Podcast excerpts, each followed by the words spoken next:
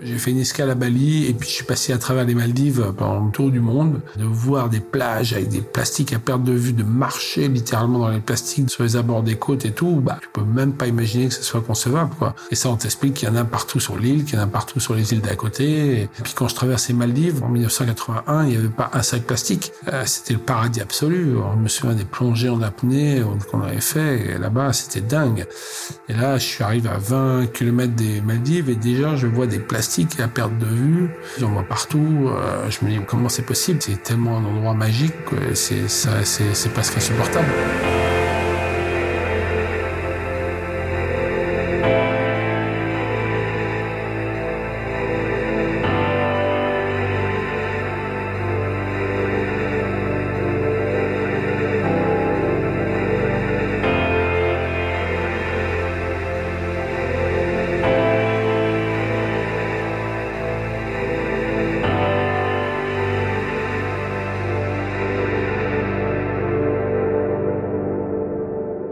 En 1950, le grand magazine américain Life mettait en scène la révolution du jetable, rendue possible par la démocratisation des produits en plastique. En couverture, on voyait un jeune couple exultant au milieu d'un ouragan d'assiettes, de couverts, de gobelets multicolores.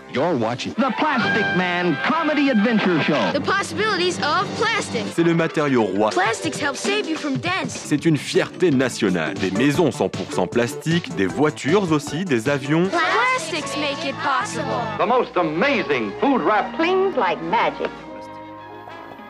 La promesse est belle.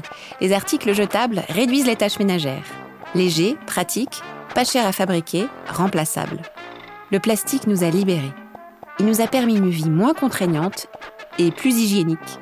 Il a accompagné l'émancipation des femmes comme les grandes avancées médicales. Aujourd'hui, le plastique est partout dans notre quotidien. Où que vous soyez, en ce moment même, il y a fort à parier qu'il y ait du plastique autour de vous. Et il est aussi là où il n'a rien à faire depuis les profondeurs de la fosse des Mariannes jusqu'au sommet de l'Everest. Le plastique représente aujourd'hui la fraction la plus importante, nuisible et persistante de la pollution marine, soit au moins 85% de la totalité des déchets marins. Ce que l'on sait moins, c'est que la pollution plastique, telle que nous l'expérimentons aujourd'hui, est un phénomène qui ne fait que commencer. 11 millions de tonnes, un camion poubelle de 17 tonnes toutes les minutes. C'est la quantité de déchets plastiques rejetés chaque année dans les océans. D'ici 2040, le volume de plastique qui viendra envahir les océans aura déjà doublé. Quand les enfants nés aujourd'hui auront 20 ans, à quoi ressembleront leurs océans? Si nous ne faisons rien, nous atteindrons en 2050 un point de bascule, les 750 millions de tonnes de plastique, le moment où les océans compteront plus de déchets plastiques que de poissons. Ça, c'est si nous ne faisons rien. Mais nous, nous croyons qu'il est toujours temps d'agir. Des films pris par satellite ont clairement montré comment, au-dessus de l'Antarctique, s'accroît d'année en année le trou dans la couche d'ozone. L'accord de Montréal, qui doit maintenant être ratifié par les 46 gouvernements, est donc un accord fondamental pour tout l'avenir de la vie sur la Terre. Dans les années 70, les scientifiques tirent la sonnette d'alarme la couche d'ozone se dégrade. Ce traité, le protocole de Montréal, interdit les substances détruisant la couche d'ozone comme les CFC, les chlorofluorocarbures, utilisés dans l'industrie du froid. D'autres signatures s'ajoutent progressivement à l'accord, qui devient le premier traité à atteindre la ratification universelle, soit 197 pays, en 2009. Cette mobilisation internationale a prouvé son efficacité. En 2019, la NASA annonce que le trou est au plus bas depuis sa découverte. Aujourd'hui, la communauté scientifique s'accorde à dire que le protocole de Montréal a permis d'éviter une augmentation de la température de 2 degrés. L'humanité peut-elle parvenir à s'unir une nouvelle fois contre une menace environnementale? Peut-on arrêter l'invasion des déchets plastiques? Et d'ailleurs, que savons-nous sur le sujet? C'est quoi exactement la pollution plastique? Est-il possible d'arrêter ce raz-de-marée? Qui doit agir? Comment? Des ferlandes de plastique ou des ferlandes d'espoir? Pour cette enquête, nous sommes allés à la rencontre de ceux qui vivent la pollution plastique au plus près. Habitants des océans, scientifiques, citoyens engagés, industriels, économistes, leaders d'opinion, humains de tous âges et de tous horizons, pour comprendre le coût réel de nos déchets plastiques, découvrir des solutions et comprendre comment agir. Vous écoutez Les Déferlantes, une enquête réalisée par The Sea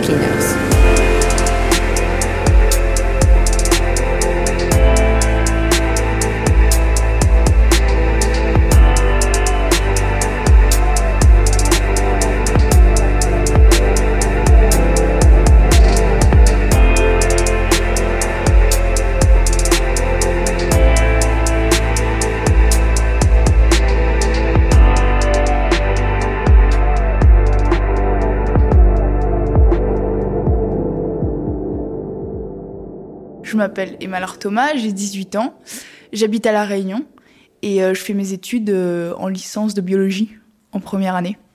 Je suis née en France et après quand, j'avais 4 ans, euh, mes parents ils ont eu une mutation en Polynésie. Du coup, je suis partie vivre en Polynésie sur un voilier. Une fois qu'on avait fait nos 4 ans là-bas, en fait, au lieu de rentrer directement en France, on a pris notre voilier et on a navigué jusqu'en Australie. Après, en Australie, on a fait un petit road trip et on est rentré en métropole. Après, on est reparti en Nouvelle-Calédonie. Après, on est rentré en métropole. Et puis là, on est retourné à La Réunion. J'en garde de, très, très bons souvenirs. Et euh, bah, en fait, ça, ouvre l'esprit, vu que euh, j'ai pu rencontrer plein de gens qui avaient des, des, cultures différentes, qui étaient très différents de moi, d'autres qui étaient similaires à moi. Et donc ça, ça ouvre l'esprit. Et aussi le fait de grandir au contact de la nature et de voir en fait tout ce que la nature nous offre chaque jour ça a développé une sensibilité et je pense que c'est pour ça aujourd'hui que je me bats en fait pour, pour préserver ça quoi. Moi quand j'ai grandi en Polynésie, on, naviguait énormément vu qu'on habitait sur le voilier et euh, c'était rare quand même de voir euh, de tomber sur du plastique euh, dans les océans.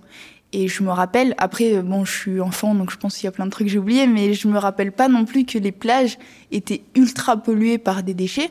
Aujourd'hui, chaque fois que je vais sur une plage, il euh, y a plein de déchets dès qu'on s'éloigne euh, de 10 mètres de la mer. Euh, le fond des plages, c'est il y a plein de plastique de partout. Et aussi, il y, a pas très longtemps, avec ma famille, on était parti faire du voilier en Grèce avec des amis. Et là, on avait vu des dauphins, et notamment, il y avait des dauphins qui avaient des sacs plastiques coincés en fait autour de leur nageoire. Et là, je me suis dit, mais enfin, comment on en est arrivé là, quoi? J'ai un lien avec l'océan dans le sens où ça m'a tellement construit, euh, fait rêver, apporté plein de choses que je sais pas comment expliquer, mais oui, il y a ce lien avec l'océan où quand je me retrouve face à la mer, je sens que, enfin, c'est une partie de moi. Et le fait de savoir qu'aujourd'hui on est en train de détruire ça, c'est comme si en fait euh, je perdais une partie de moi et je perdais quelqu'un presque qui m'aide en fait à avancer dans la vie et à voir plus loin. Bah, il y a de l'émotion forcément quand, quand je fais ce combat-là.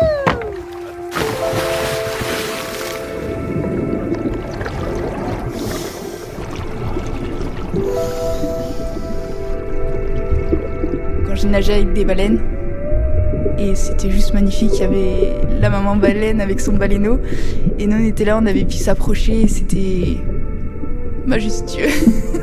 non, mais c'était un moment magique. On se dit en fait, euh, euh, notre espèce, elle se sent ultra supérieure, puis à tout détruire comme ça, et quand tu te retrouves face à une baleine, tu te dis, oh, en fait, euh, voilà, un peu d'humilité.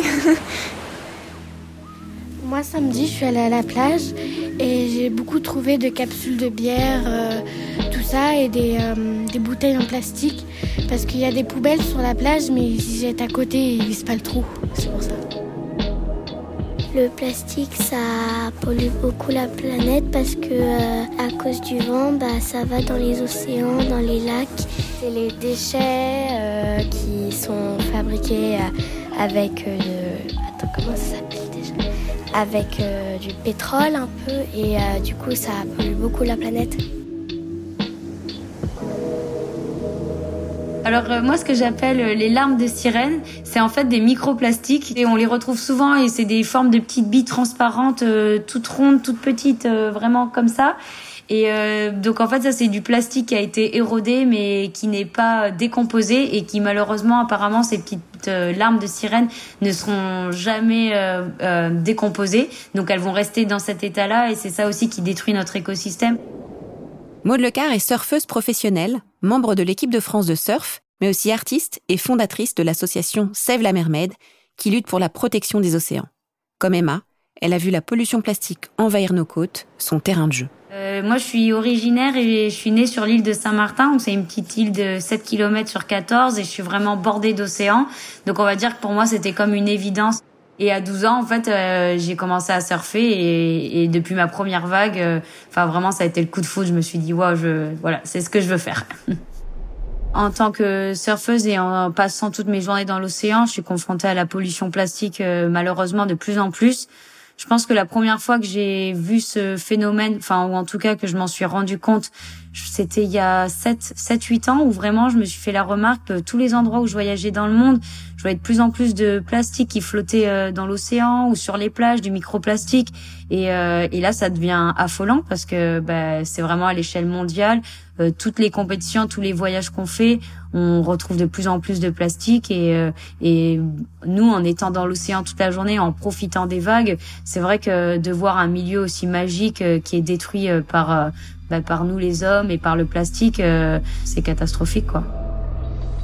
En France, euh, sur la région du Sud-Ouest, la pollution plastique et surtout euh, notamment les microplastiques qu'on retrouve partout sur les plages et euh, dans l'eau de mer qu'on voit flotter, ça c'est de plus en plus. Et là, c'est les cinq dernières années, je dirais. Enfin, maintenant, ça devient c'est ça devient super compliqué. Quoi, il n'y a pas une fois où moi, quand je rentre du surf, je ramasse quelques déchets. Il y en a toujours à profusion. J'en mets un peu dans les combis dès que je peux dans l'eau quand ça flotte. C'est Enfin, ouais, c'est c'est horrible quoi. Et euh, encore plus quand on a les tempêtes, on a carrément des produits euh, qu'on voit. Enfin, c'est des écritures chinoises ou des choses comme ça. On est là. Ah oui, ce plastique, il a. Bon, je sais pas s'il a vraiment voyagé de, enfin, de de l'autre bout du monde, mais je pense que on se rend pas compte de, enfin, de l'océan, tout ce que ça engrange quoi. Quand on parle de la pollution plastique des océans, les témoins rapportent tous la même chose. Une déferlante de plastique rapide, brutale, qui envahit les plages, les eaux, les fonds marins. Que s'est-il passé? Bien que le plastique soit utile à de nombreux égards, nous sommes devenus dépendants du plastique à usage unique ou jetable, avec de graves conséquences pour l'environnement. Dans le monde, un million de bouteilles en plastique sont achetées chaque minute, tandis que 5000 milliards de sacs en plastique à usage unique sont utilisés chaque année. Au total, la moitié du plastique produit est conçu pour n'être utilisé qu'une seule fois, puis jeté. Les déchets plastiques sont désormais si omniprésents dans l'environnement naturel que les scientifiques ont même suggéré qu'ils pourraient servir d'indicateur géologique de l'ère anthropocène, cet âge du monde où les humains prennent le contrôle et deviennent la principale force de changement sur Terre. Bon, moi, j'ai deux grandes images qui me reviennent. C'est les deux. J'ai fait une escale à Bali et puis je suis passé à travers les Maldives pendant le tour du monde. De voir des plages avec des plastiques à perte de vue, de marcher littéralement dans les plastiques dans, sur les abords des côtes et tout. Et ça, on t'explique qu'il y en a partout sur l'île, qu'il y en a partout sur les îles d'à côté. Et, que c'est, devenu presque dans le décor naturel. Puis quand je traverse les Maldives, bah c'est pareil. Les Maldives, j'avais été avec mes parents. Il y avait à l'époque, en 1981, il n'y avait pas un sac plastique. Euh, c'était le paradis absolu. je me souviens des plongées en apnée qu'on avait fait là-bas, c'était dingue. Et là, je suis arrivé à 20 km des Maldives et déjà, je vois des plastiques à perte de vue. Je traverse les Maldives, j'en vois partout. Euh, je me dis, waouh, comment c'est possible, quoi? C'est un archipel si petit où il y a si peu de monde, où il y a si peu. Oui, il y a des touristes, mais comment, avec si peu de monde, on peut euh, polluer autant l'environnement et c'est tellement un endroit magique que c'est c'est presque insupportable. Lui, c'est Yvan Bourgnon, navigateur et fondateur de l'association The Sea Cleaners. La mer, il l'a dans le sang depuis tout petit. Il sillonne les océans depuis l'âge de 8 ans. Il les a vus se dégrader, se réchauffer, s'acidifier, se plastifier. Il a décidé d'agir. J'ai eu beaucoup de chance d'avoir des parents qui m'emmènent faire le tour du monde en bateau pendant 4 ans et donc de vivre une expérience comme ça, enfant, euh, de voyage incroyable au début des années 80, c'était dingue. C'était la plus grande école de la vie que je pouvais espérer. Et donc du coup, bah voilà, ça a conditionné évidemment le restant de, ma vie. J'ai plein de souvenirs, plein la tête, même si j'étais enfant, que j'avais 10 ans, euh, de, de, ces moments-là, des attaques de pirates, euh, les pêches de dorades ou de thon qu'on faisait à bord Ce que je retiens, c'est qu'on a, on a vécu en fait pendant quatre ans avec rien. On avait très peu d'argent, on avait besoin de rien, juste un short, euh, des fruits et, et, un peu de poisson. Et euh, on était les enfants les plus heureux du monde et plein de beaux souvenirs qui ont conditionné euh, l'homme que je suis aujourd'hui. On a eu la chance de s'arrêter plusieurs mois aux îles Marquises avec mes parents. Et donc j'ai eu la chance d'aller à l'école là-bas. Et euh, je peux vous dire que c'était un, séjour incroyable parce que tu vas à la nage ou en planche à voile à l'école, euh, que tu te retrouves sur une école en plein air, qu'à la récréation tu vas nager, que tu apprends à sculpter, que tu apprends une vie toute simple, euh, voilà, et tu te rends compte que voilà, t'es pieds nus, tu manges avec les doigts à la cantine, et euh, donc, euh, donc moi, c'est mes meilleurs souvenirs parce que voilà, c'était ça, ça la vie pour moi. Ce qui n'a été, ce qui a été compliqué, c'est le retour finalement à terre après le tour du monde où là, on m'exigeait de mettre des chaussures, on m'exigeait de manger avec une fourchette et un couteau. J'avais l'impression de, de, que la, la vraie vie, c'était pas ça, au contraire.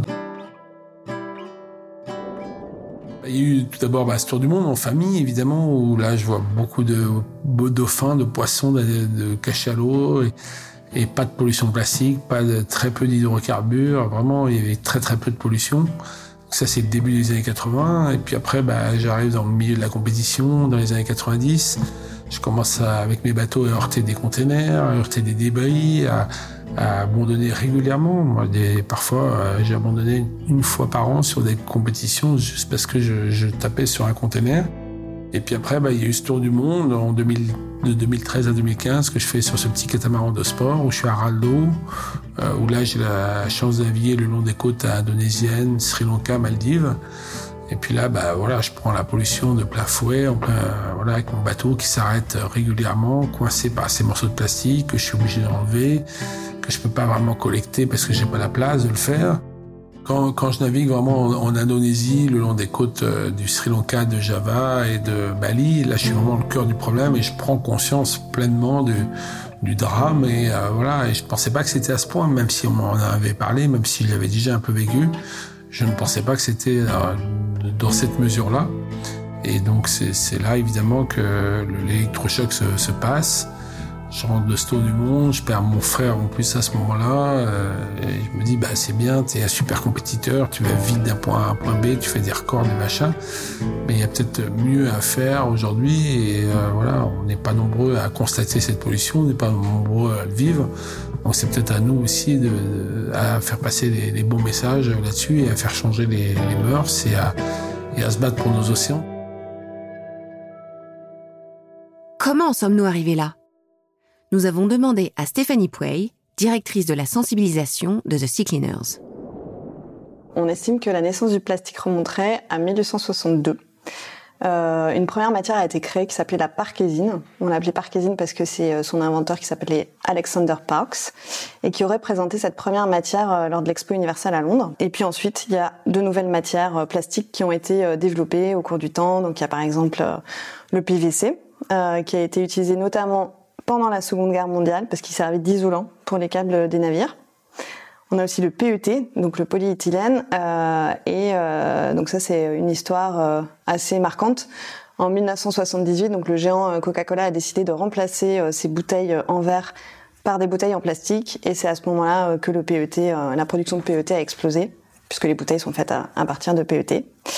Et ensuite, tous les, euh, tous les producteurs de boissons euh, se sont mis à utiliser, euh, comme Coca-Cola, des bouteilles en plastique. Et après, il y a d'autres matières comme le PP. Donc le PP, c'est le polypropylène. on en a partout dans nos maisons, dans nos canalisations, dans les réfrigérateurs, les emballages alimentaires. Donc voilà. Et ce qui est fou avec l'histoire du, du plastique, c'est que finalement c'est une matière qui est assez récente euh, puisque euh, on estime que la moitié du plastique a été produite depuis les années 2000, euh, ce qui est énorme. Et aujourd'hui, on consomme 265 fois plus de plastique qu'en 1950. Donc voilà, et on, on explique ça par bah, l'évolution de la société. Euh, c'était un signe de modernité à un moment donné euh, d'utiliser euh, du plastique, le tout jetable. c'était plus pratique pour les foyers. C'était plus pratique aussi pour la santé. donc il y a plein de secteurs qui se sont emparés du, du plastique et c'est comme ça que on s'est retrouvé avec cette matière qui a envahi notre quotidien. Alors, ce qui est assez paradoxal euh, dans le développement de la parkésine, c'est que euh, ce matériau aurait été développé euh, à un moment où il y avait une pénurie d'ivoire et qu'on en avait besoin pour le développement de divers objets du quotidien. Et que du coup, la parkésine aurait été développée justement pour pallier à cette pénurie et trouver un nouveau matériau qui aurait moins d'impact sur, bah, sur les éléphants, les tortues. voilà, c'est assez paradoxal. Il faut savoir que depuis quelques années, la production mondiale de plastique a explosé. En 30 ans, elle a triplé pour passer de 117 millions de tonnes dans les années 90 à 367 millions de tonnes en 2020. Au début des années 2000, notre production de déchets plastiques a augmenté davantage en une seule décennie qu'au cours des 40 années précédentes. Près de la moitié de toutes les matières plastiques jamais produites l'ont été depuis 2004, Selon les projections de l'ONU Environnement, la production de plastique atteindra le milliard de tonnes en 2050. Ça, c'est pour la production du plastique. Si on savait gérer, il n'y aurait pas de problème. Mais en fait, on ne sait pas. Donc, notre consommation de plastique génère des déchets, des déchets plastiques. Une fois créés, ces déchets ne disparaissent pas. Vous connaissez peut-être ces chiffres. Le temps que mettent les objets plastiques à se dégrader dans la nature. Un masque jetable ou une bouteille plastique, c'est 450 ans. Un filet de pêche, c'est 600 ans. Un sac plastique, c'est 20 ans. Un mégot de cigarette, 10 ans. Si les déchets plastiques ne disparaissent pas, ils s'accumulent, puis ils se dégradent, lentement, se fragmentant jusqu'à devenir microplastiques, jusqu'à envahir absolument tout. C'est ça, la pollution plastique. Je suis François Galgani, je suis océanographe. Je travaille à l'IFREMER, je suis basé en Corse pour des raisons historiques mais euh, j'ai travaillé dans le monde entier. En fait, j'ai navigué dans le monde entier et j'ai travaillé beaucoup en aquaculture et on, travaille sur la pollution plastique, moi et le laboratoire et l'équipe depuis 1992. Et on a probablement été parmi les tout premiers, en tout cas les tout premiers en France, à travailler sur le sujet. On a une spécialité qui concerne la pollution plastique euh, sur les fonds marins. En 92, en complément de ce que je faisais dans le domaine de l'écotoxicologie, on s'est aperçu qu'il y avait très très peu d'informations sur la pollution plastique, donc on a commencé à compter. Euh, les sacs plastiques. Et puis au bout, de, au bout de quelques années, on avait beaucoup de données, on a commencé à publier. Euh, pendant très longtemps, on est resté, comment dire, anonyme sur ce sujet-là parce que c'était pas euh, aussi flagrant que maintenant. C'est la vie de tous les jours, les déchets en mer, la pollution plastique en mer, ce sont les, les déchets de tous les jours. Donc euh, c'est important parce que ça veut dire une perception euh, du public qui, qui est très différente de certains grands autres problèmes environnementaux. Euh, et puis également, il y a des particularités qui font que si les plastiques sont partout, les impacts ne sont pas forcément partout. Et donc, euh, c'est beaucoup plus complexe que simplement voir un plastique sur une plage. Euh, ça, implique énormément de choses. Voilà. Le plastique en lui-même, il est utile. Il y a plein de choses, y compris les bateaux qui sont en polyester et autres, qui sont faits de polymères. Mais le problème, c'est la fin de vie, c'est-à-dire qu'on ne sait pas gérer un produit plastique lorsqu'il est en fin de vie, une fois qu'il a été utilisé. Alors, il peut être utilisé des années, parfois en quelques secondes simplement, pour les plastiques usagés. Mais si on arrivait à gérer, disons, cette fin de vie, à ce moment-là, je pense qu'on aurait beaucoup moins de problèmes. Pourquoi les déchets plastiques ont-ils envahi nos océans, nos plages? D'où viennent-ils?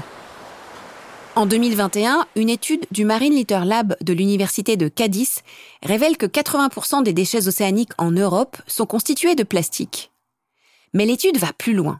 Quatre types de déchets seulement constituent 44%, près de la moitié, de cette pollution plastique marine. Les sacs plastiques, les bouteilles, les emballages et les contenants alimentaires.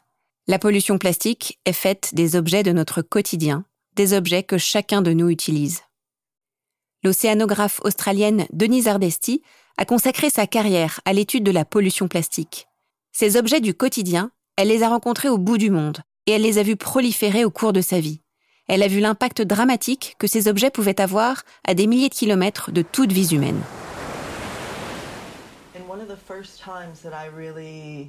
L'une des premières fois où j'ai vraiment pris conscience des impacts environnementaux de notre vie quotidienne, de notre société du tout jetable et des produits que nous utilisons, c'est lorsque je travaillais sur les îles de Midway. Les îles de Midway sont des îles très isolées au milieu du Pacifique, qui se trouvent dans la zone que les gens appellent le septième continent de plastique. Vous savez, c'est un de ces grands gires qui s'accumulent au milieu de l'océan. Midway est une très très petite île. Vous pouvez en faire le tour en 15 minutes, à peine. J'étais là-bas pour mener une étude sur les albatros reproducteurs. Je prenais des photos sur ces îles, notamment des albatros morts. Le sort de ces albatros est très connu maintenant, notamment grâce à Chris Jordan, qui a participé largement à leur diffusion. Là-bas, on ramassait une quantité incroyable de déchets plastiques, notamment beaucoup de briquets. Il y a un entrepôt sur l'île qui est rempli du sol au plafond de caisses et de caisses contenant uniquement des briquets. Et ce sont tous des briquets qui ont été ramenés à terre et régurgités par les oiseaux de mer qui viennent sur l'île pour se reproduire. Il faut s'imaginer que lorsque ces oiseaux naissent, ils quittent l'île et s'envolent en plein océan pour au moins 6 ou 7 ans, sans toucher la terre ferme. J'ai vraiment vu des animaux morts, des oiseaux morts qui avaient par exemple des brosses à dents, des bouchons de bouteilles, 3, 4, 5 briquets dans leur estomac. Ça a été très très éprouvant pour moi. Et je vous parle de ça, mais c'était il y a dix ans.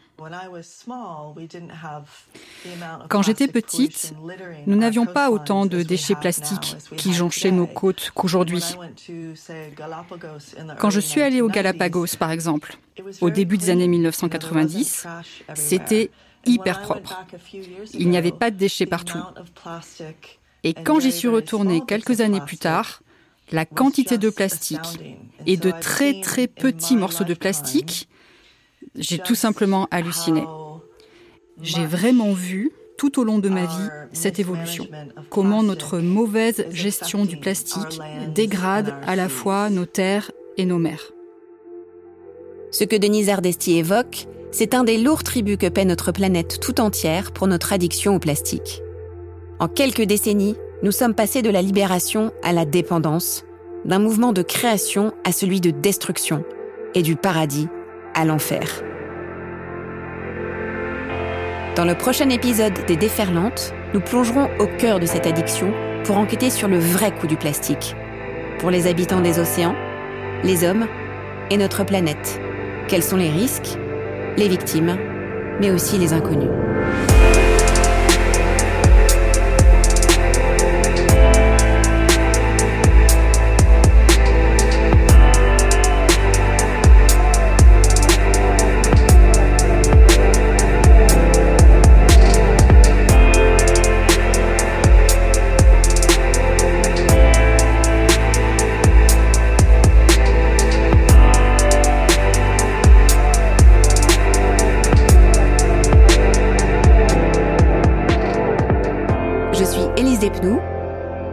Vous avez écouté Les Déferlantes, un podcast réalisé par The Sea Cleaners avec une musique originale d'Antonin et Tirax, mixée par Karim Skakni et illustrée par Cosmo.